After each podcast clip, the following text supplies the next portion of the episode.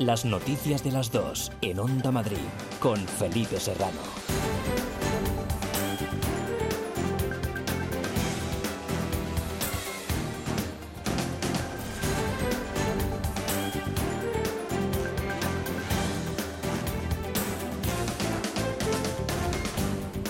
Tardes, un saludo. ¿Qué tal? Trágica noticia de última hora. La Policía Nacional investiga la muerte de una mujer y de un menor de seis años después de que al parecer ella se haya suicidado tras matar al niño, aunque no se han aclarado las circunstancias de este suceso, según informa la agencia de noticias EFE. Fuentes policiales han informado de que el suceso ha ocurrido en una vivienda de la calle Postigo de San Martín, en el distrito centro de la capital, donde los agentes han hallado los dos cadáveres.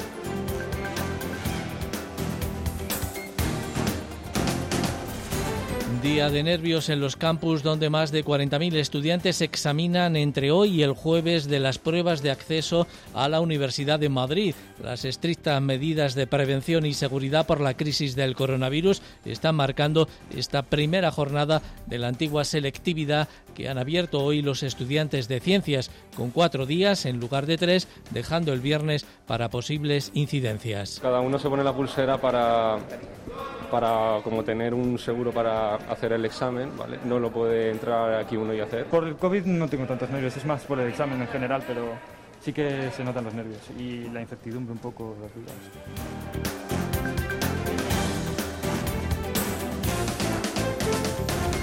Solo el 5% de los españoles han pasado el virus y tienen anticuerpos frente a la COVID-19. Concluye con este resultado la tercera oleada del estudio de seroprevalencia elaborado por el Ministerio de Sanidad en colaboración con el Instituto de Salud Carlos III y las comunidades autónomas. El estudio no aprecia diferencias ni por sexo ni tampoco por edad y pese al gran impacto de la pandemia en España, las cifras de seroprevalencia no son altas, lo que descarta a corto plazo la inmunidad de grupo. Marina Pollán, directora del Centro Nacional de Epidemiología. Es muy difícil alcanzar la, inmunidad de rebaño. Un país tan castigado como España este estudio pone de manifiesto que eh, estamos muy lejos de conseguir eso y, de hecho, eh, acompañando al Lancet viene un comentario eh, editorial que comenta nuestro estudio y también un estudio que se ha hecho en, Suiza, que es más pequeño, y el artículo, si no recuerdo mal, concluye que sería muy poco ético exponer a la población de forma no discriminada al virus simplemente para alcanzar esa inmunidad. Es lunes 6 de julio, hay más noticias titulares con Elia Fernández. Madrid avanza en su desescalada. Desde hoy los hosteleros de la región pueden usar el 100% de las terrazas de bares y restaurantes y el 75% del interior de los locales. El mismo aforo se aplicará en teatros, mercadillos o centros comerciales. Las discotecas siguen con un aforo del 40% y sin poder usar la pista de baile. Constituida la comisión que investigará las residencias de mayores. Estará presidida por el Partido Socialista Unidas Podemos. Ya ha anunciado que la primera comparecencia que solicitará será la de la presidenta regional Isabel Díaz Ayuso. Aumenta el número de contagios en el rebrote de Amariña. Los casos positivos en la comarca lucense pasan de 99 a 119 según la Junta de Galicia que no descarta ampliar el confinamiento decretado hasta el próximo viernes. En Cataluña el gobierno autonómico ha pedido sanitarios voluntarios ante el aumento de casos en la comarca leridana del Segriá donde siguen confinadas más de 200.000 personas. Y en deportes quejas del Barcelona por el VAR. El presidente del club Josep María Bartomeu cree que no se aplica equitativamente y que está favoreciendo al Real Madrid. Los blancos ganaron al Athletic de Bilbao gracias a un penalti decretado por el videoarbitraje. El Barça sigue en la lucha por la liga tras vencer al Villarreal.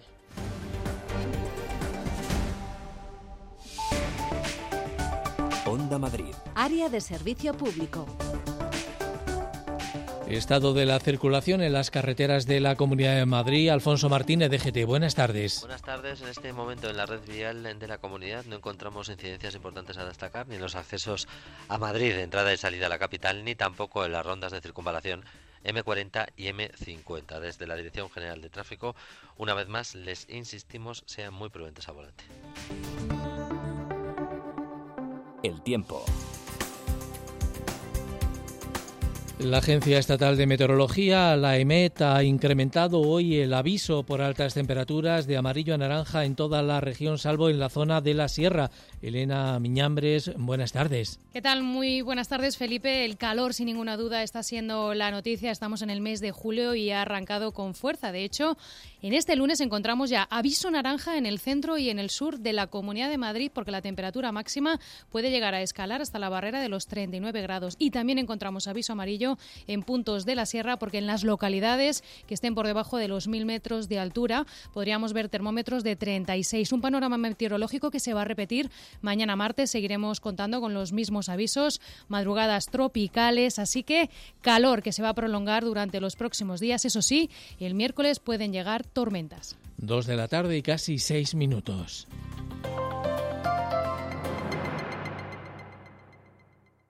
Soy de Cercedilla y aquí sabemos de naturaleza. Por eso este verano te invito a pedalear por el Valle del Lozoya, a conocer el Parque Nacional Sierra de Guadarrama y el Alledo de Montejo, a recorrer la senda del Genaro en el Atazar, a navegar en el Pantano de San Juan, a hacer del surf en el río Alberche en Aldea del Fresno y a pasear por nuestras dehesas de Cercedilla, claro.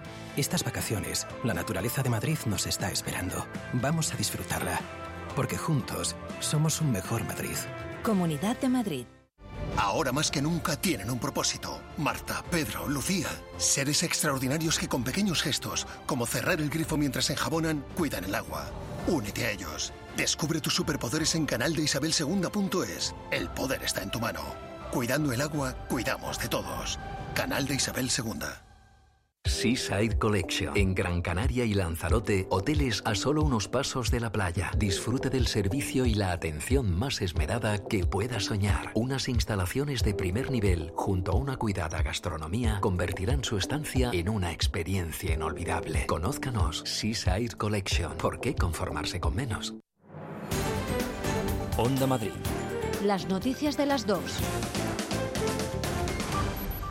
Con los habituales nervios y agobiados por tener que llevar mascarilla durante todo el tiempo del examen han comenzado los futuros universitarios las pruebas de la EBAU. Son casi 41.000 en toda la comunidad y los estudiantes de ciencias han sido esta mañana los primeros en comenzar en la Complutense donde se van a examinar 14.000 alumnos. Ha estado Gloria García Talavera. Los alumnos de ciencias, los primeros en examinarse, ya han realizado las pruebas de lengua y literatura, también la historia. La jornada termina con el examen de la primera lengua extranjera. Los estudiantes de Sociales, Humanidades y Artes repiten este mismo esquema mañana y el miércoles y el jueves llega el turno de las opcionales. Cuatro días en lugar de tres, mascarillas y geles y exámenes más flexibles donde se pueden mezclar las preguntas de los dos bloques, algo por cierto que agradecen aquí en la Complutense. Podemos coger entre opciones y la verdad es que eso está bastante bien, porque si no, no sé muy bien lo que habríamos hecho, porque hay cosas que no nos ha dado tiempo a dar o hemos dado online, que no es lo mismo que al final que presencial. Y hay mucha gente que también se descuelga mucho cuando es online y, bueno, la verdad es que está bastante bien que nos hayan dado esta oportunidad. El trimestre un poco más complicado prepararlo en casa por tu cuenta y eso, y, y el uso de mascarilla pues dificulta un poco porque es un poco agobia un poco y eso, y a la hora de, y como que es un problema añadido. Los resultados se conocerán el 16 de julio. A la hora de corregir, los profesores también deben seguir un estricto protocolo de seguridad que nos detalla la vicerrectora de estudiantes de la Complutense, Rosa de la Fuente. Los correctores tienen que estar y toda la gente que estamos manejando el papel estos días tenemos que cumplir las estrictas medidas del protocolo, que es el lavado de manos frecuente, el uso de mascarilla, no se tienen que eh, mover los exámenes más de la cuenta, siempre tienen que estar corrigiéndose en un lugar eh, ventilado, tranquilo, utilizando siempre los mismos materiales y además vamos a bueno, pues desinfectar los sobres en los que van los exámenes. En la Complutense, el doble grado de matemáticas y físicas sigue siendo el más demandado. Los alumnos deben llevar mascarilla en todo momento y abandonar los campus al concluir las pruebas, evitando los habituales corrillos, como indica el consejero de universidades, Eduardo Sicilia. Tenemos que evitar aglomeraciones, sobre todo a las salidas, que es donde se produce normalmente el encuentro de, yo creo que un poco de celebración muchas veces de, de las pruebas que se están realizando. Tenemos que preservar eh, la distancia y las aglomeraciones, que en un evento donde acuden 40.000 personas es el elemento más, más relevante y, esperamos que suceda con, normalidad y, y, sobre todo con éxito para los estudiantes. La Comunidad de Madrid, además, según ha explicado el vicepresidente Ignacio Aguado, ha puesto sobre la mesa todas las herramientas para que los estudiantes consigan los mejores resultados. Desde el Gobierno de la Comunidad estamos intentando garantizar que todo salga bien, que los exámenes se realicen, con normalidad y también durante estos meses lo que hemos intentado es ofrecer todas las herramientas posibles a los alumnos para poder preparar estos exámenes con garantías y en Leganés ningún alumno de familias con problemas económicos se ha quedado sin la oportunidad que tiene el resto de sus compañeros de presentarse a esas pruebas de la EBAU gracias a la iniciativa solidaria impulsada por la comunidad educativa, diversas organizaciones y también la administración local Cristina Espina. A pesar de tratarse de casos puntuales, este año han aumentado a consecuencia de la crisis sanitaria, según ha contado Onda Madrid Rafael Fontán, profesor del Instituto José de Churriguera de Leganés. En total han sido 14 alumnos los que presentaban problemas económicos tales que no les permitían abonar el pago de los más de 170 euros que cuesta esta prueba. Aún así, han conseguido poner solución a este problema. Que todos hemos tejido una red que ha permitido que ningún alumno de Leganés se quede fuera de la EBAU por problemas económicos. Lo importante es que esto no sea una campaña de de, ayuda a los chavales plan caridad, sino que sea sencillamente la respuesta a lo que es un derecho, ¿no? el derecho al estudio. Precisamente por este motivo inició ya hace un mes una recogida de firmas para pedir a la Comunidad de Madrid la exención del pago para estos alumnos. Yo he ido mandando mensajes a la Consejería y al Ministerio a lo largo de la campaña, pidiendo una solución. ¿no? Entonces ahora lo volveremos a hacer con un escrito final, o sea, en constar todas las firmas recogidas y se insista en la necesidad de solucionar esta situación de manera permanente. De momento lleva más de 17.000 firmas, pero espera que la cifra pueda aumentar a lo largo de esta semana. Dos de la tarde, 12 minutos. Madrid estrena hoy nuevas medidas para aliviar las restricciones de aforo impuestas por la pandemia. Segunda fase de la desescalada diseñada por el Gobierno regional, con novedades como que desde hoy los hosteleros pueden usar el 100% de las terrazas y el 75% del interior de bares y restaurantes. El mismo aforo se aplica en teatros, mercadillos o centros comerciales. En los gimnasios, las clases colectivas aumentan a 25 personas, mientras que las discotecas siguen con un aforo del 40% y sin pista de baile. Desde el gobierno regional, el vicepresidente Aguado ha insistido en que no conviene relajarse como están haciendo algunos porque el virus no se ha ido de vacaciones. El virus sigue estando ahí fuera, el virus no se ha ido de vacaciones, el virus sigue al acecho esperando que bajemos la guardia para infectarnos y para volver otra vez a situarnos en los meses peores de la epidemia. Por eso quiero hacer un especial llamamiento hoy, más si cabe, que seguimos reabriendo negocios, que seguimos eliminando las restricciones de aforo. Es imprescindible que sigamos manteniendo la mascarilla, el grupo parlamentario de Vox también ha entregado a la izquierda el control de la comisión de investigación sobre las residencias de mayores. El diputado socialista José Ángel Gómez Chamorro presidirá esta comisión acompañado por el diputado popular Diego San Juan Benito como vicepresidente. Desde Ciudadanos critican que ellos sí han votado al candidato del PP a la presidencia, pero que Vox se ha votado a sí mismo entregando de nuevo a la izquierda la comisión. José Frutos, buenas tardes. Buenas tardes. Sí, polémica elección del socialista José Ángel Gómez Chamorro como presidente de la Comisión de Investigación sobre Residencias ha tenido suficiente con los votos de los tres grupos de la izquierda porque Vox no se ha unido a PP y Ciudadanos para apoyar al popular Diego San Juan, que se ha quedado con la vicepresidencia como segundo más respaldado. Lo mismo ha ocurrido con la secretaría que ha recaído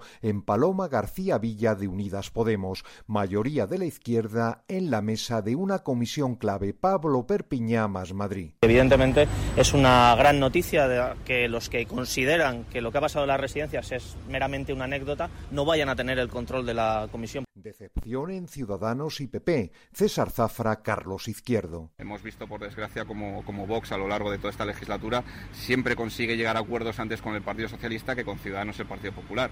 Esto es una, una más, ¿no? Lo que me hubiera gustado es que los partidos de centro y de derecha que en su momento apoyaron al gobierno se hubieran puesto de acuerdo para haber conseguido que esta mesa eh, hubiera estado presidida y hubiera tenido la mayoría de lo que es la Comunidad de Madrid. Pero en Vox entienden que son PP y Ciudadanos quienes han decantado el resultado. Mariano Calabuch sostiene que deberían haber apoyado a su candidato. La constitución de la mesa ha sido un ataque a la democracia, ¿no?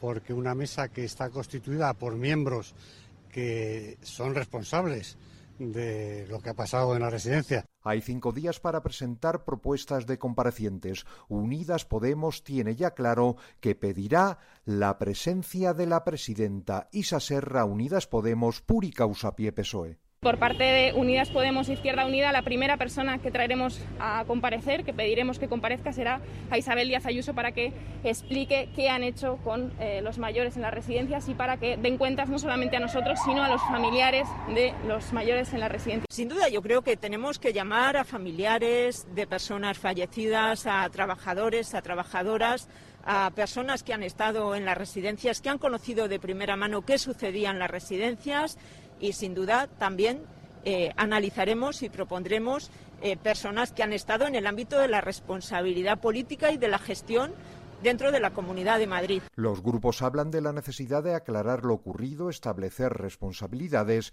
y evitar que en un futuro vuelva a haber casi 6.000 muertos en residencias. El PSOE además ha presentado una denuncia ante la Fiscalía General del Estado por un presunto delito de falsedad en documento público en el caso del contrato del Apart Hotel, donde la presidenta Díaz Ayuso pasó parte del confinamiento por la pandemia. Pepe. Sí, la denuncia del PSOE de Madrid en la Fiscalía pretende que se aclaren las circunstancias de la desaparición del portal de la comunidad del contrato con Roommate para habitaciones medicalizadas. Ven un posible delito de falsificación de documento público y una posible relación directa entre el contrato y la puesta a disposición de la presidenta de dos apartamentos de la misma empresa. Carmen Barahona, secretaria de organización del PSOE de Madrid el contrato desapareció, justo cuando el día anterior se había conocido precisamente que Isabel Díaz Ayuso se alojaba en un hotel de esta cadena hotelera durante el estado de alarma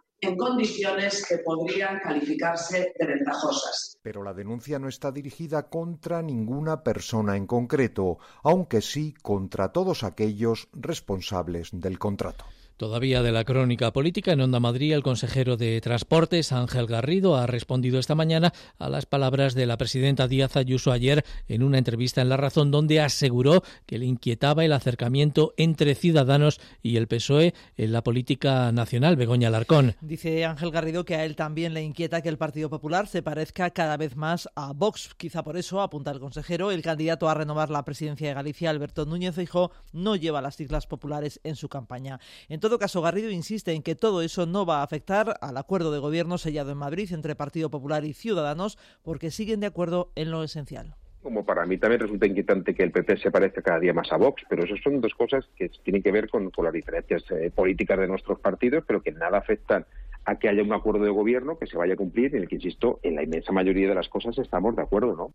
También el vicepresidente Ignacio Aguado responde a las declaraciones de Díaz Ayuso sobre Ciudadanos. Sostiene que no debería ser inquietante hablar en política con nadie. Es la esencia de Ciudadanos. Dice intentar tender puentes, ser útiles y es lo que están haciendo porque así lo piden los ciudadanos. Que explique por qué considera inquietante qué en concreto, ¿no? ¿Qué tipo de acercamiento? Nosotros desde Ciudadanos siempre hemos intentado ser un partido útil, un partido que tienda la mano a un lado y a otro y que busque acuerdos.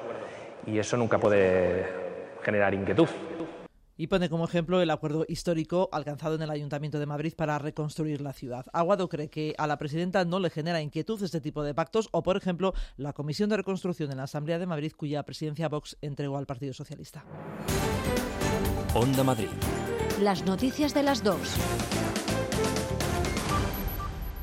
Y en este lunes se ha reanudado ya la actividad presencial en las oficinas de empleo de la Comunidad de Madrid con todas las medidas de seguridad y algunos problemas de confusión entre los usuarios. Elena Rivas. Solo admiten usuarios con cita previa para asegurar el control de aforo y eso ha generado problemas con algunas personas que o bien tenían citas caducadas o que no han podido pedirla. Pues sí, porque no es posible conseguir cita por internet, no es posible hablar por teléfono con nadie. Llamaba a todos los teléfonos del SEPE habidos y por haber nada, el 010 no te dice nada, el 060 no te dice nada, nadie sabe nada, es imposible, nadie. El consejero de Economía, Manuel Jiménez, asegura que el SEPE ha comenzado la jornada con normalidad y pide paciencia. Paciencia y comprensión para que tanto los trabajadores como los usuarios nos vayamos acostumbrando a estas nuevas medidas de seguridad y de protección y que podamos prestar el mejor servicio para todos. Los sindicatos denuncian que ya antes de la crisis había escasez de medios. Josécho Gándara, de Comisiones Obreras, asegura que ya antes de marzo les faltaba el 35% de la plantilla y que los recursos informativos están obsoletos. Si colocamos el foco en lo que es la informática del organismo, se comprueba que la misma no deja de ser un pequeño museo con aplicaciones informáticas con más de 40 años, con un sistema de comunicaciones propio del siglo pasado y con un parque de PCs o de terminales que hace tiempo llegaron al final de su vida útil. Todavía hay personal del SEPE teletrabajando, de modo que la atención telefónica y telemática se ofrece de 7 de la mañana a 8 de la tarde los días laborables. La página web del Consorcio Regional de Transporte se ha caído temporalmente esta mañana ante la gran cantidad de usuarios que han tratado de acceder de forma simultánea para solicitar la devolución de los abonos anuales y mensuales no utilizados durante el tiempo del estado de alarma. En Buenos Días Madrid, con Juan Pablo Colmenarejo, el consejero Ángel Garrido ha explicado que aunque con algún retraso debido a la crisis sanitaria, la Comunidad de Madrid también mantiene su compromiso de abrir el metro las 24 horas los fines de semana. Ángel García. Sí, la alta demanda de usuarios solicitando la devolución del abono ha generado una cola de espera para realizar el trámite. Pese a estos problemas, hasta las 12 de la mañana se habían tramitado más de 4.000 solicitudes. En todo caso, también se puede recurrir para gestionarlo al teléfono 012 y hay de plazo hasta el 20 de octubre para los abonos de 30 días y hasta el 31 de marzo de 2021 para el anual. Lo explicaba esta mañana en Onda Madrid el consejero Ángel Garrido. Con los que tengan abono anual, directamente les compensaremos tres meses más, es decir, va a ser válido hasta el 31 de marzo del año que viene, y el resto, los usuarios que, que adquirieran su, abono antes del 30 de marzo recibirán la, carga por los días que no hayan podido utilizar desde el 15 de marzo, que fue cuando se, se inició el estado de alarma. La compensación por los días no consumidos del abono de 30 días se puede cargar en una app disponible en Play Store de Google o en estancos y deberá gastarse antes del 1 de enero de 2021. El anual se prorroga automáticamente tres meses. En el caso de haber extraviado la tarjeta de transporte, la solicitud de compensación solo se podrá realizar de forma presencial acudiendo a una de las oficinas de gestión del Consorcio Regional de Transportes mediante cita previa. La Comunidad de Madrid calcula que esta devolución le costará en torno a 22 millones de euros. Dos de la tarde y casi 23 minutos. Las noticias de las dos en Onda Madrid con Felipe Serrano.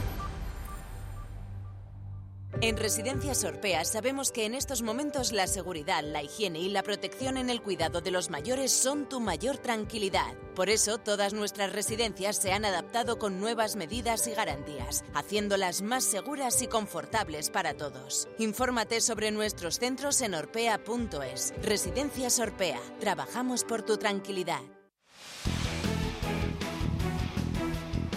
Los equipos madrileños juegan en el partido de la Onda. Hoy lunes, desde las nueve y media, cerramos la jornada 38 en segunda. En la Romareda, Zaragoza, Rayo Vallecano. Síguelo íntegramente en el 106 de la FM. Vive el deporte de Madrid en el partido de la Onda. ¿Tienes que cambiar tu bañera por plato de ducha? ¿Reformar tu baño o cocina? En Reforfast Reforma Ideal hacemos realidad tus sueños. Ahora 20% de descuento. Confíe en profesionales. 91 919 3754 o reforfast.com. Onda Madrid. Las noticias de las dos.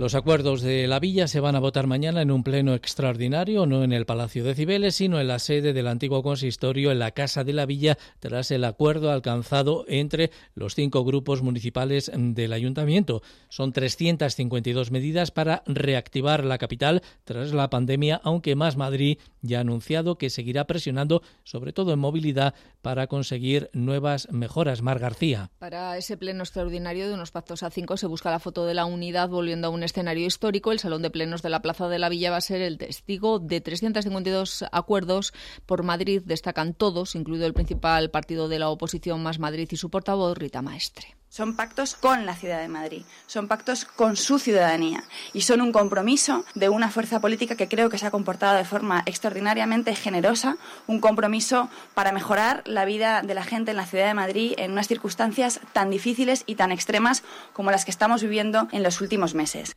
Más Madrid va a seguir presionando en movilidad con medidas de limitación al tráfico o ampliación de Madrid Central y es partidario de negociar los presupuestos. Estamos eh, dispuestos a seguir hablando de unos presupuestos que no tengan por qué depender de la extrema derecha y en los que podamos ponernos de acuerdo en algunas cuestiones básicas como la movilidad, como el refuerzo de los servicios sociales o como la ampliación de las zonas de bajas emisiones. ¿no? Si en 2019, en una circunstancia normal, hicimos esa propuesta generosa, pues con más razón todavía en una excepcional como esta que estamos viviendo, ahí estaremos con, con responsabilidad. Las medidas tienen que ir aplicándose en cada año presupuestario. Algunas las vamos a ver de forma inmediata, como es la tarjeta monedero, tarjeta social o los carriles bici provisionales, por ejemplo.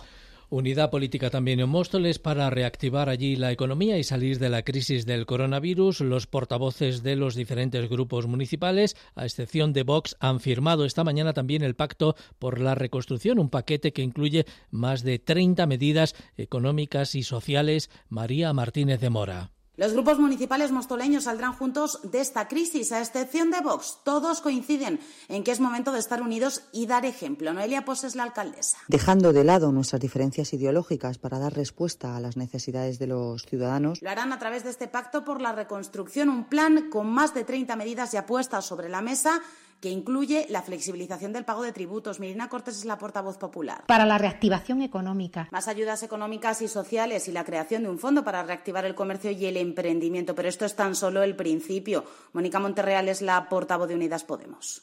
No solo se recupere, sino que mejore aún más. Presente y futuro en este pacto por la reconstrucción, José Antonio Luelmos, el portavoz de Ciudadanos. Para trabajar en medidas que preparen a Móstoles ante un posible rebrote de esta pandemia. Salir juntos, insiste el portavoz de Más Madrid Ganar Móstoles, Gabriel Ortega. Y para que salgamos en común de esta crisis. Ese es el objetivo real de este pacto por la reconstrucción que ha conseguido unir a todos los grupos municipales mostoleños para remar unidos en la salida de la crisis del coronavirus. El Ayuntamiento de Tres Cantos ya ha comenzado a entregar unas ayudas a la natalidad para respaldar a los vecinos que fueron padres en 2017 con una convocatoria de la que se van a beneficiar 347 tricantinos. Lo cuenta Patricia Cristóbal. El Ayuntamiento de Tres Cantos se ha propuesto ayudar a aquellas familias que han visto incrementados sus gastos por la llegada de un bebé en 2019 y para asegurar que tienen un respiro a la hora de afrontar los nuevos desembolsos que implican los pequeños, les va a entregar a cada uno 700 euros. El consistorio tiene constancia de que en 2019 nacieron 347 niños en Tres Cantos y en todos los casos se van a entregar ayudas, aunque eso sí, se abre ahora un periodo extraordinario por si algún vecino quiere solicitarlo o si ya lo hizo con alguna irregularidad y quiere subsanar el error. Sonia Lolo es la concejala de Familia e Igualdad en Tres Cantos. Concede 347 ayudas dotadas con 700 euros por nacimiento o adopción. Y esperamos en los meses primeros del año 2021 poder hacer lo mismo con aquellos niños que hayan nacido en el 2020. Este año las ayudas están dotadas con una partida de 320.000 euros que el consistorio confía en mantener el próximo año para las familias que crezcan este 2020. Y en la capital, finalizados definitivamente los trabajos de desmontaje del estadio Vicente Calderón, esta mañana se han demolido ya los últimos pilares del histórico campo del Atlético de Madrid. La delegada de obras del ayuntamiento es Paloma García Romero. Es un, aparte de un sentimiento que nos envuelve a todos los madrileños, es un sentimiento que nos va a quedar para siempre, porque hoy no es el final de nada, hoy empieza el principio de un nuevo Madrid para conservar ese sentimiento atlético, para que el Atleti siempre siga estando presente en este barrio de Madrid, que el nuevo parque que se instalará aquí en estos terrenos lleve el nombre del Atlético de Madrid.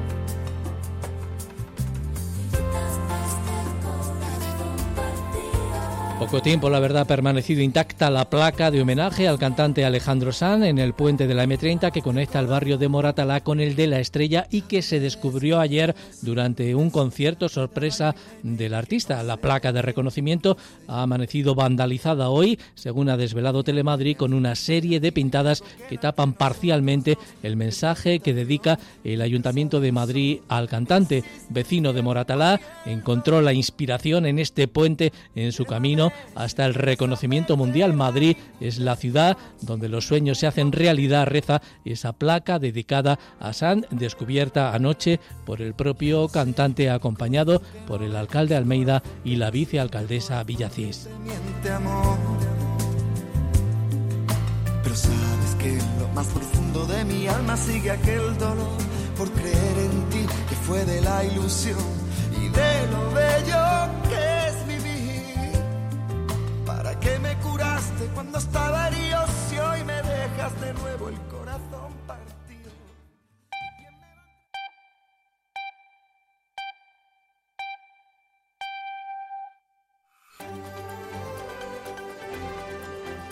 Las noticias de las dos en Onda Madrid con Felipe Serrano.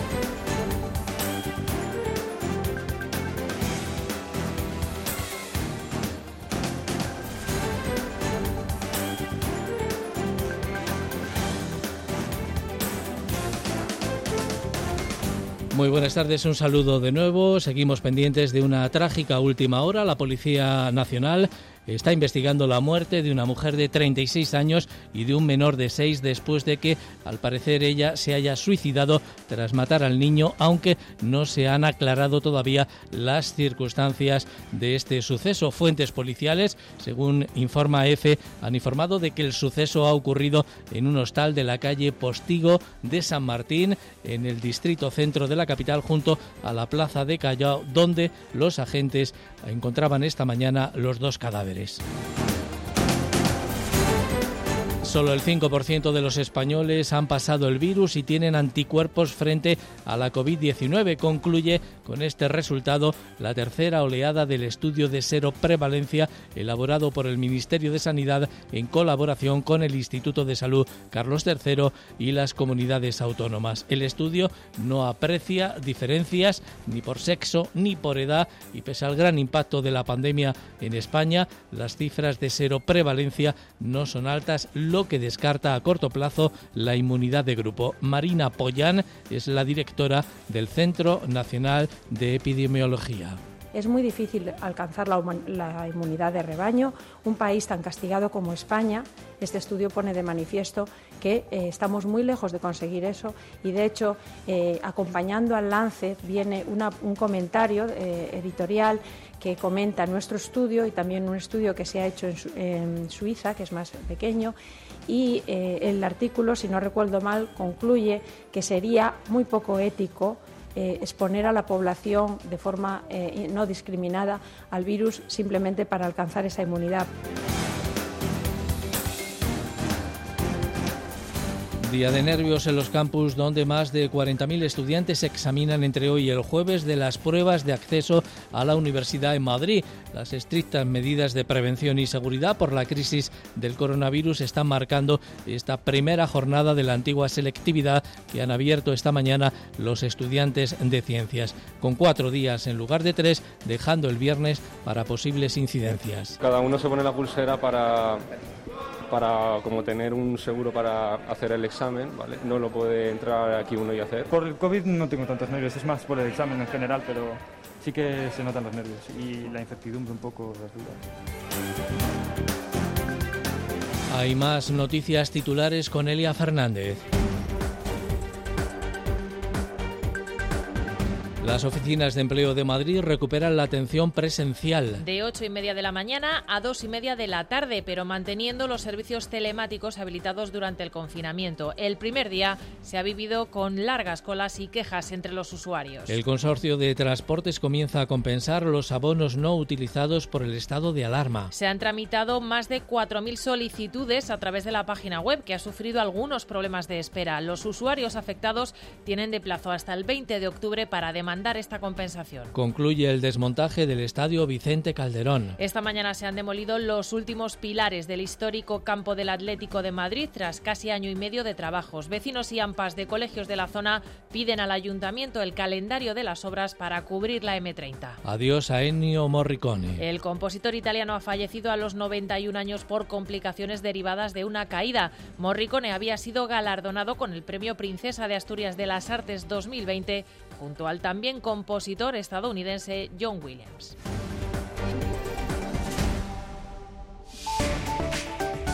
Onda Madrid. Área de servicio público.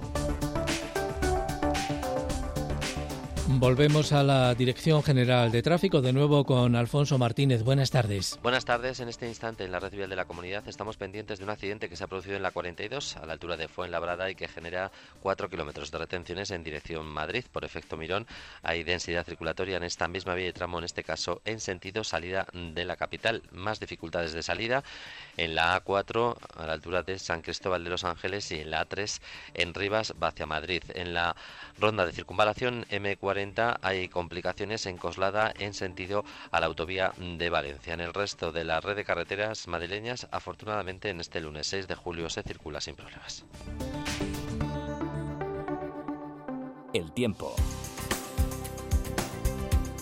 Y en la previsión meteorológica tenemos hoy que se ha incrementado el aviso por altas temperaturas, ha pasado de amarillo a naranja en toda la región, salvo en la zona de la sierra. Elena Miñambres, buenas tardes. ¿Qué tal? Muy buenas tardes, Felipe. El calor, sin ninguna duda, está siendo la noticia. Estamos en el mes de julio y ha arrancado con fuerza. De hecho, en este lunes encontramos ya aviso naranja en el centro y en el sur de la Comunidad de Madrid porque la temperatura máxima puede llegar a escalar hasta la barrera de los 39 grados. Y también encontramos aviso amarillo en puntos de la sierra porque en las localidades que estén por debajo de los 1.000 metros de altura podríamos ver termómetros de 36. Un panorama meteorológico que se va a repetir mañana martes. Seguiremos contando con los mismos avisos, madrugadas tropicales, así que calor que se va a prolongar durante los próximos días. Eso sí, el miércoles pueden llegar tormentas. Dos de la tarde y 36 minutos. Es por ti que usas mascarilla y no te tocas la cara. Es por ti que lavas tus manos y mantienes la distancia. Es por ti que limpias a fondo y desinfectas tu casa. Infórmate de todas las medidas de prevención en la web comunidad.madrid barra coronavirus. Por mí, por todos, por ti. Comunidad de Madrid. Ahora más que nunca tienen un propósito. Marta, Pedro, Lucía. Seres extraordinarios que con pequeños gestos, como cerrar el grifo mientras enjabonan, cuidan el agua. Únete a ellos. Descubre tus superpoderes en canaldeisabelsegunda.es. El poder está en tu mano. Cuidando el agua, cuidamos de todos. Canal de Isabel Segunda. Este verano, quedarse en casita va a ser uno de los destinos favoritos. Mantén fuera los calores con Carpimart. Carpimart fabrica e instala todo tipo de ventanas y cerramientos especialistas en ventanas de madera, fabricantes directos a medida, con el máximo aislamiento térmico y acústico. ¿Calor? ¿Qué va? En Carpimart tomamos medidas. Estamos en la calle Ofelia Nieto 52 y en carpimart.es.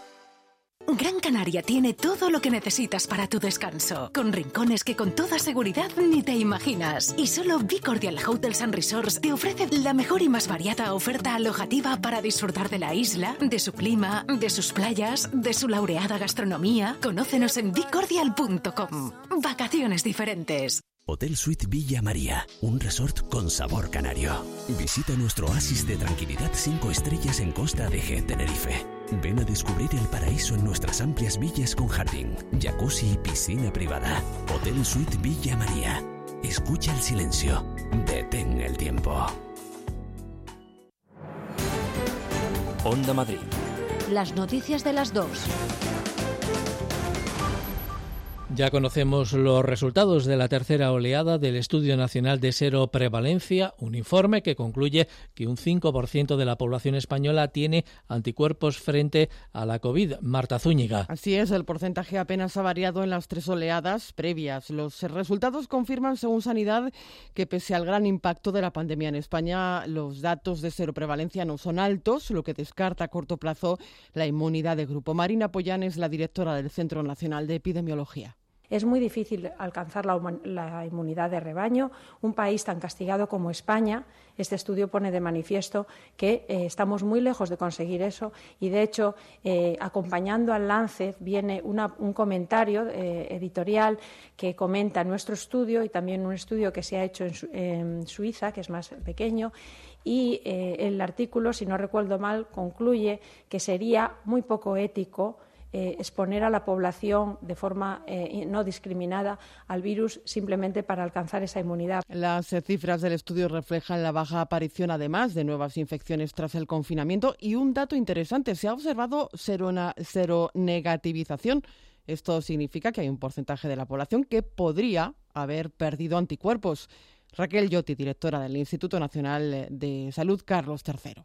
Tener anticuerpos no implica que se tenga una inmunidad total ni durante cuánto tiempo, porque es algo que no conocíamos y que realmente, eh, y en las palabras que, apunta la, la doctora Poyán, seguimos sin conocer. Pero lo que sí sabemos, y esto ocurre con otros coronavirus comunes, de resfriados comunes, es que la inmunidad puede ser incompleta, y puede no ser, puede ser transitoria, puede durar un tiempo y desaparecer. El estudio concluye que un 5% de la población española tiene anticuerpos.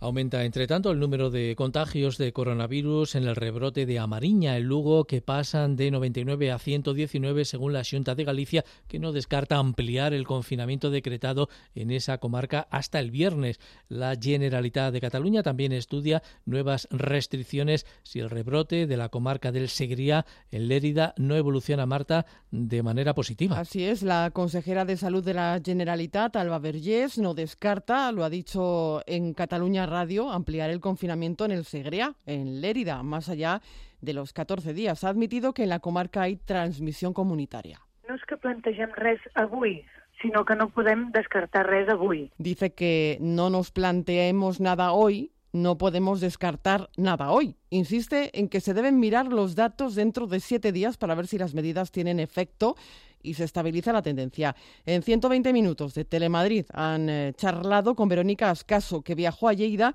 y permanece allí confinada en la comarca del Segriá. No podemos salir de la comarca. Eh, sí que se nota un poco la, gente, no, hay, no sale tanto quizá a la calle como estos días anteriores, antes de que yo me fuera, había mucho movimiento. Entonces, pues bueno, eh, y quizá otra vez readaptarnos a las, al confinamiento y, bueno, un poco apelar también a la conciencia civil, a tomar las medidas que desde el principio nos, recomendaron. Entre tanto, en Galicia se viven las eh, primeras horas de confinamiento en Amariña. El área sanitaria tiene restringidos los movimientos desde esta pasada medianoche y se han reforzado las medidas sanitarias para frenar el brote que afecta a más de 119 casos confirmados. 70.000 habitantes han vuelto al confinamiento. Faustino Blanco secretario general del han vuelto al confinamiento. Faustino Blanco secretario general del Ministerio de Sanidad. El brote se está conociendo, se está haciendo rastreos, se saben los casos que son activos, los casos que, están en seguimiento por ser contactos estrechos. Quiere decir que lo que nos, dice que están en una situación de, contención. Por lo tanto, en ese sentido, señalar que, que lo importante es que tenemos que seguir muy activos en el, control de la, de la pandemia que a la ciudadanía hay que decirle que no hay que bajar la guardia. Hay 45 rebrotes activos en todo el país y los que más preocupan, como les contamos, son los mencionados, el de la comarca Lérida, del Segriá y la lucense de Amariña, mientras otras cuatro comarcas de Aragón aguardan poder abandonar la fase 2. Los reyes, acompañados por sus hijas, van a asistir esta tarde a la misa funeral en la Catedral de la Almudena en Madrid por todos los fallecidos a causa de la pandemia del coronavirus. La Eucaristía será oficiada por el cardenal arzobispo de Madrid, Carlos Osoro, y contará con la presencia también de la presidenta Díaz Ayuso y del alcalde Almeida. La ceremonia comenzará a las 8 de la tarde y será ofrecida en directo por Telemadrid con una edición especial de Madrid Directo con Inmaculada Galván desde las 7 y cuarto. Arzobispo Osoro oficiará la Eucaristía para la que habrá un aforo limitado, como explica Jesús Junquera, canónigo de la catedral. La catedral está guardando todas las medidas que se han pedido y recomendado y el cardenal tiene mucho interés en que esto sea así y en este funeral pues también. Por eso el aforo es limitado para que puedan venir los familiares que se han apuntado desde las distintas vicarías, pues eh, habrá que entrar con, con pase para que se cubra el aforo. Y no, cuando llegue el momento, pues no puede entrar nadie más, claro. Onda Madrid. Las noticias de las dos. A seis días de las elecciones vascas y gallegas, los partidos temen que la pandemia pueda afectar a la participación, sobre todo en Galicia, por el brote de Amariña. El presidente de la Junta, Núñez Feijó, ha asegurado que será igual de seguro ir a votar como acudir a una farmacia Flor Carazo. El presidente de la Junta, Alberto Núñez Feijóo, ha pedido tranquilidad y rigor ante el brote de Amariña. También el líder del PP, Pablo Casado, en Antena 3, que ha garantizado que se podrá votar con normalidad. Ir a un colegio electoral en Galicia el próximo domingo pues es lo mismo que ir a, por poner un ejemplo de rigor, ir a una farmacia. Bueno, yo creo que hay que mandar un mensaje de tranquilidad. Eh, es más seguro ir a votar a un colegio electoral en el que se van a respetar las distancias, todo el mundo va a ir con protección, que ir, por ejemplo, a tomarse un café, a un bar en el que esté más concurrido. Partidos como el Bloque piden que se suspendan los comicios, otros como el PSOE y Ciudadanos reclaman una reunión para abordar el confinamiento de Amariña y evitar que algunas formaciones saquen partido de la situación. Edmundo Val, portavoz adjunto de la formación naranja en el Congreso. Que ningún partido político que está ahora mismo en campaña en Galicia se quiera aprovechar de esta desgracia y de esta manera es muy importante que esta reunión se celebre y que se tomen decisiones entre todos, que todos los partidos estemos unidos en la lucha contra la pandemia. Vox ha mostrado su preocupación por la posible desmovilización de los ciudadanos. Jorge Buxade. Nos preocupa que esos 70.000, 80.000 eh, gallegos que están ahora mismo confinados se les permita desconfinarse eh, solo para ir a votar todo por el puro interés del señor Fijó, con lo cual esa maravillosa tierra de una gran gestión sanitaria pues se puede convertir en un eh, auténtico drama.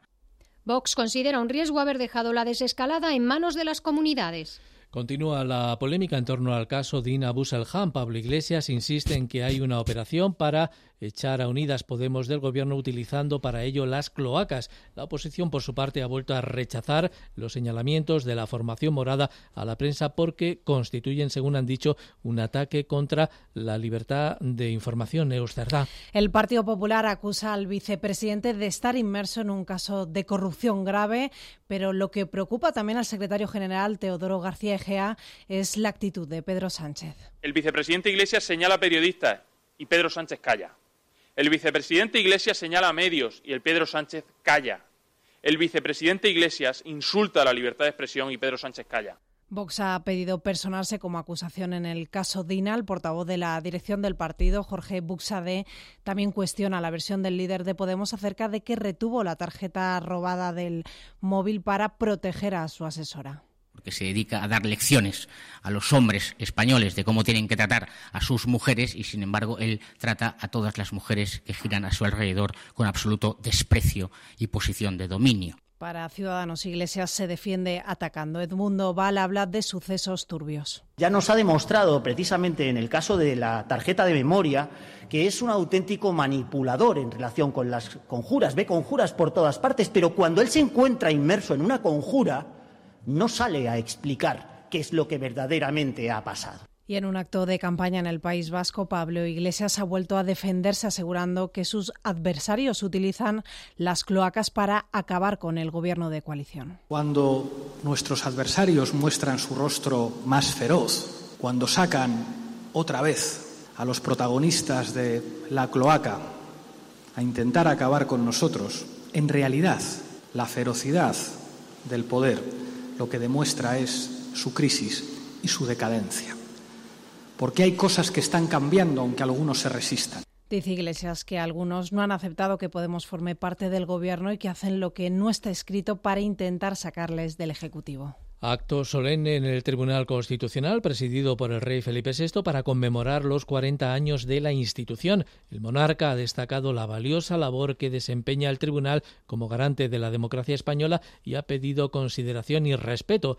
Representantes de las altas instituciones del Estado y de la cúpula judicial han acudido al aniversario que se ha iniciado con un minuto de silencio en memoria de las víctimas del coronavirus. Lupe Ortiz, buenas tardes. Buenas tardes. Homenaje a las víctimas de COVID-19 tras sonar por primera vez en el Constitucional el himno de España para dar paso al acto solemne, donde el rey Felipe VI ha destacado la esencial función del tribunal como garante de la democracia y de la unidad en un país diverso. Su contribución decisiva y determinante en la articulación territorial del Estado, conciliando su unidad y su diversidad su defensa, en fin, del principio de sometimiento de todos los poderes a la Constitución y a la ley. Juan José González Rivas, el décimo presidente del tribunal, ha repasado la labor desarrollada en los 40 años de historia, destacando también que el trabajo no ha decaído durante la pandemia. Mientras ha durado el estado de alarma, se han dictado, ha dicho, 1.500 resoluciones y entre los asuntos pendientes, varios relacionados con el desafío separatista en Cataluña. Desde el año 2017, el Tribunal ha dictado un elevado número de sentencias cuya cita omito autos y providencias en procesos que afectaban trascendentalmente a nuestra estructura territorial y a Cataluña ello sin contabilizar los posteriores recursos de amparo que han sido interpuestas en los meses de abril y mayo de este año, que están siendo estudiados con marcada profundidad. La vicepresidenta del Gobierno, Carmen Calvo, los ministros de Defensa, Interior y Justicia o los presidentes del Congreso y el Senado han sido parte de las personalidades congregadas en el acto celebrado en la sede del Tribunal de Garantías, donde se han observado todas las normas sanitarias, desde la mascarilla y la distancia hasta el control de temperatura. Más de 400.000 hogares han solicitado el ingreso mínimo vital de forma telemática desde que se abrió el plazo para pedirlo a mediados de junio. Ahora se está evaluando si la documentación es correcta y se cumplen las condiciones para recibirlo. Es menos de la mitad de la previsión que tiene el Gobierno que cuantificó en 3.000 millones de euros para llegar a unas 850.000 familias. El ministro de Inclusión y Seguridad Social, José Luis Escriba, confía en el éxito de la medida el éxito sería de que el mayor número posible de estos hogares han dejado el ingreso mínimo vital y dejan el espacio a otros y podemos ver incluso la posibilidad de ampliarlo hacia rentas más, intermedias.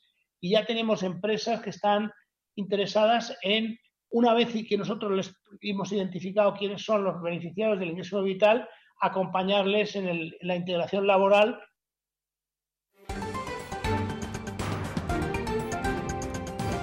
Y alguna noticia más que resumimos ahora con Pilar Rivera.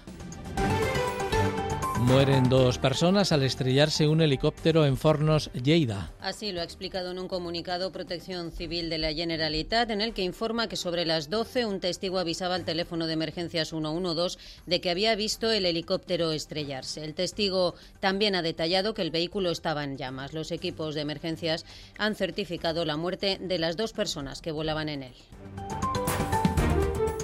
La DGT reanuda las campañas de seguridad tras el confinamiento, intensificando los controles de velocidad con radar. Desde este lunes y hasta el domingo 12 de julio, la DGT pone en marcha una nueva campaña de velocidad en la que se van a vigilar y controlar especialmente aquellos tramos de riesgo en los que existe un elevado índice de siniestralidad debido al alto, al alto porcentaje de accidentes y fallecidos que se producen en ellos con la velocidad inadecuada como factor recurrente. Pere Navarro, director general de tráfico. Estas vías el 40% de los fallecidos son por salida de la vía. Salida de la vía, ¿qué quiere decir? Quiere decir que has entrado con exceso de velocidad en la curva y al final no vas a poder corregir y te vas a salir de la vía. Con lo cual, la velocidad es el elemento común y transversal a todos estos accidentes. Súmele una distracción alcohol, algo, pero la velocidad está en todas. San Fermín sin chupinazo. Pamplona vive con resignación y con nostalgia el inicio de los que se han denominado no Sanfermines en una jornada en la que en circunstancias normales se debería lanzar el chupinazo. Sin embargo, este lunes en la capital navarra hay un gran despliegue policial para evitar fiestas descontroladas y más ambiente de pobre de mí que de inicio de fiestas. Y desde el consistorio su alcalde Enrique Maya sigue insistiendo en la prudencia. No me resisto a repetirlo otra vez. El virus acecha y tenemos que actuar con máxima prudencia. Y además, los ojos del resto de Navarra y el resto de España están en este momento en Pamplona y no podemos desperdiciar esta gran oportunidad para dejar bien alto el pabellón de nuestra ciudad. Testigos ratifican la prestación de servicios al Pazo de Meirás por parte del personal público en la primera jornada del juicio. Un total de 17 testigos van a comparecer durante tres días en la Audiencia Provincial de La Coruña en el juicio por la reclamación del Estado de la propiedad del Pazo de Meirás como bien público y actualmente en manos de la familia Franco. Dos de los citados han ratificado precisamente la prestación de servicios en el inmueble por parte de personal de administraciones hasta la muerte del dictador y en el caso de agentes de la Guardia Civil en años anteriores.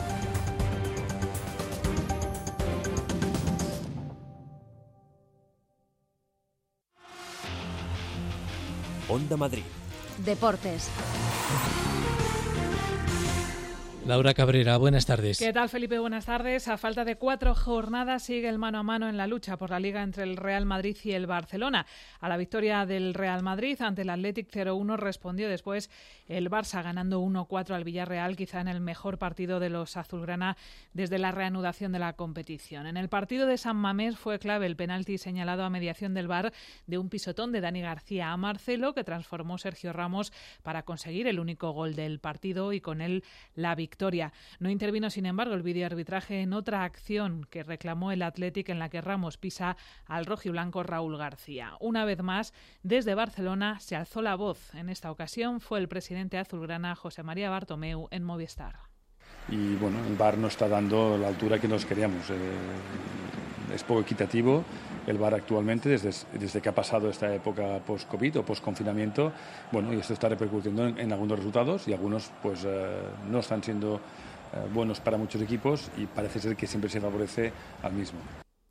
Desde la Casa Blanca comienzan a estar cansados de las insinuaciones de ayudas arbitrales, respondieron Zinedine Zidane y Sergio Ramos. Sí, sí, estoy cansado porque al final siempre hablamos de lo mismo. Parece que nosotros ganamos los partidos solo tema de los árbitros. Al final no es, no es así. Nosotros estamos en el campo y hay que respetar al Real Madrid, hay que respetar a los jugadores lo que están haciendo en el campo. El árbitro ha ido a a ver la jugada y a pitar penalti porque, porque, porque hay penalti. La liga eh, no, la no la vamos a ganar eh, gracias a, a, los árbitros ni la vamos a perder. El que haya cometido errores y no haya conseguido los objetivos y resultados, yo creo que, que debe de hacer autocrítica ¿no? y culparse a los jugadores eh, y a la plantilla, no en ningún momento. A, por eso no hay que darle ningún mérito a, a los árbitros de que el Madrid esté primero con esta diferencia de puntos. Al Real Madrid le ha salido un aliado inesperado. Diego Pablo Simeón, el entrenador del Atlético de Madrid, ha hablado hoy del VAR para defenderlo. No tengo ninguna duda que el VAR es más justo con todos, con los que ganan, porque evidentemente si te cobran un montón de penales es porque está mucho más tiempo en el área rival, ¿no? Como últimamente hablan de, del Madrid. Está claro que al Madrid le cobran más penales porque ataca más y evidentemente te cobran más penales por eso. Yo creo que el VAR sigue siendo una situación de ajustar, pero que expone absolutamente todo. El Getafe empataba ayer sin goles ante los Asuna en Pamplona. Los azulgranas mantienen la sexta plaza de la Europa League, aunque siguen lejos de Europa. José Bordalás, el entrenador azulón, se enfada cuando le hablan de la Liga de Campeones. Pero no sé por qué habláis de Champions, si no es el objetivo del, del Getafe. No sé cómo tengo que decirlo. El Getafe es un modesto. El Getafe está haciendo algo histórico. El Getafe está peleando por Europa eh, en estos momentos eh, yo creo que es algo, algo increíble. Primera victoria de Leganés tras la reanudación. 0-1 ganó en Cornellá al español con un gol de Jonathan Silva. Los pericos colistas podrían descender a segunda el miércoles ante el Barcelona. El Leganés a siete puntos de la salvación y con cuatro finales por delante todavía mantienen las opciones. La jornada del fin de semana en primera nos deja la destitución de Asier Garitano como entrenador del Alavés y en segunda división el Rayo Vallecano cierra hoy la jornada 38 en la Roma de Reda ante el Zaragoza, partido que contaremos en la sintonía deportiva de Onda Madrid a las 10 menos cuarto. Las noticias de las dos. Felipe Serrano. Y algún apunte también de la agenda de cultura, porque hoy ha tenido lugar la presentación del Festival Virtual de Talento Joven Sonderland. Será los días 17, 18 y 19 de septiembre. Este año habrá más participación de jóvenes. La intención, generar empleo, industria y riqueza. Vicepresidente regional Ignacio Aguado, que hoy lo ha presentado en compañía del director Pablo González. Actitud, con fe hay que tener actitud en la vida para conseguir ser una persona talentosa y luego trabajo. Nadie nace con talento. Es más, creo que hace un flaco favor esa famosa frase de que el talento es innato. ¿no? Queremos extraer una representación lo más amplia y lo más representativa de lo que es la sociedad de nuestra generación para de alguna forma poder ayudar a todos esos miles de jóvenes que ahora mismo se encuentran perdidos ante este duro contexto para que entiendan, repito, cuáles son esas palancas, esas claves que tienen que tocar para prepararse eh, para su futuro. Además, Italia recuerda y despide hoy al compositor Ennio Morricone, fallecido a los 91 años en una clínica de Roma debido a las consecuencias de una caída, lo cuenta Manuel Tori. Cuando pensamos en una banda sonora, si a secas, pensamos directamente en él. La misión, el bueno, el feo y el malo, por un puñado de dólares, Cinema Paradiso, Los Intocables, Érase una vez en América, y muchísimas, muchísimas más. Se nos va Ennio Morricone, el maestro por antonomasia de la música cinematográfica. Falleció esta madrugada en Roma con 92 años, lúcido hasta el último momento, tras una caída que hace unos días le fracturó el fémur. Un carácter introvertido, nada glamuroso, en definitiva, un antidivo opuesto a su fama mundial. Hablar con él era como hablar con un romano cualquiera, que por cosas de la vida parece quedado con sus notas ese movimiento que le faltaba al séptimo arte, dinámico, por definición. Premios por doquier, Globos de Oro, Grammys, Donatello, pero siempre los ha tenido guardados dentro de un armario. Así era. Dos premios Oscar, un honorífico en 2007 y diez años más tarde por Los Odiosos 8, que en el fondo obtuvo porque sí, porque tocaba. Es que curiosamente, en el 87 todos daban por seguro su Oscar por la misión pero por sorpresa y con murmullos en la sala no se lo dieron. Sin embargo, quedará para la historia ese sonido de aquel oboe que acompaña a un clerical Jeremy Irons pacifista convencido frente a las cataratas de Iguazú. Adiós, Ennio Morricone, banda sonora de nuestras vidas.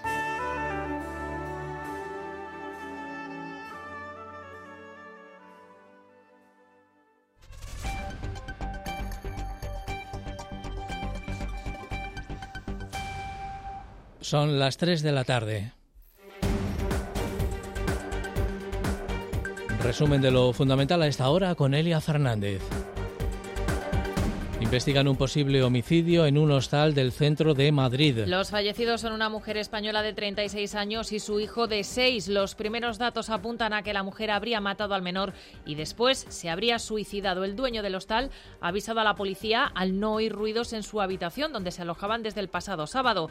El establecimiento está en la calle Postigo de San Martín, cerca de Callao ha activado el aviso naranja por calor. La Agencia Estatal de Meteorología prevé máximas de 39 grados en la Comunidad de Madrid, menos en el área de la Sierra, donde el termómetro alcanzará los 36. El aviso se mantendrá durante este lunes y mañana martes. EBAU con mascarillas. Casi 40.000 estudiantes madrileños se enfrentan desde hoy a la prueba de acceso a la universidad, que este año tendrá un día más, cuatro en lugar de tres, y estrictas medidas de seguridad para evitar contagios. Por el COVID no tengo tantos nervios, es más por el examen en general, pero sí que se notan los nervios y la incertidumbre un poco, las dudas, pero hay que ir con tranquilidad. Yo creo que el resto de exámenes van a ser más tranquilos y más, va a haber más medidas, más organización. Crisis en las residencias de mayores. El consejero de Políticas Sociales, Alberto Reyero, se ha reunido hoy con familiares y patronales del sector, coincidiendo con la constitución de la comisión que va a investigar la gestión en los geriátricos durante la crisis sanitaria. Estará presidida por el diputado socialista José Ángel Gómez Chamorro. Mirar por los intereses de familiares y residentes de la Comunidad de Madrid y las propuestas posteriores que esta comisión deberá dar para que una mejor atención en los recursos residenciales, así como una alternativa clara para que los hechos ocurridos en el periodo que vamos a examinar no vuelvan a ocurrir. España sigue sin inmunidad de grupo frente al coronavirus. Solo un 5,2% de la población ha tenido contacto con el virus, según la última oleada del estudio de cero prevalencia del Gobierno. Entre el personal esencial, como sanitarios y trabajadores sociales o de residencias, ese porcentaje es del 10%. Marina Pollán es la directora del Centro Nacional de Epidemiología. Es muy difícil alcanzar la, inmunidad de rebaño. Un país tan castigado como España, este estudio pone de manifiesto que eh, estamos muy lejos de conseguir eso. Sería muy poco ético exponer a la población de forma eh, no discriminada al virus simplemente para alcanzar esa inmunidad. Los casos positivos en la comarca lucense de Amariña han aumentado hasta 119. En Cataluña, el Gobierno ha pedido sanitarios voluntarios ante el aumento de contagios en la comarca leridana del Segriá. Unidas Podemos insiste en una operación para sacarlos del Gobierno. El vicepresidente Pablo Iglesias ha insistido en ello hoy en Bilbao. Hicieron lo que no está escrito para reventarnos y para evitar que pudiéramos estar en un gobierno en este país. Y ahora van a hacer lo que no está escrito para tratar de sacarnos de ese gobierno. El portavoz de Vox, Jorge Buxade, ha anunciado que se personarán como acusación en el caso Dina. Presentar escrito de personación en la causa que sigue el juez García Castellón como acusación al respecto de los graves delitos que parece ser estamos conociendo. Con lo cual, el señor Iglesias lo que tiene que responder es de los eventuales delitos que él ha cometido y lo debe hacer ante un juez la Federación de Asociaciones de Periodistas y la Asociación de la Prensa de Madrid han rechazado el señalamiento a periodistas por parte de Pablo Iglesias y de Pablo Echenique. Nada más por el momento. Hasta aquí las noticias de las dos en la sintonía de Onda Madrid. Les esperamos mañana. Un saludo y muy buenas tardes.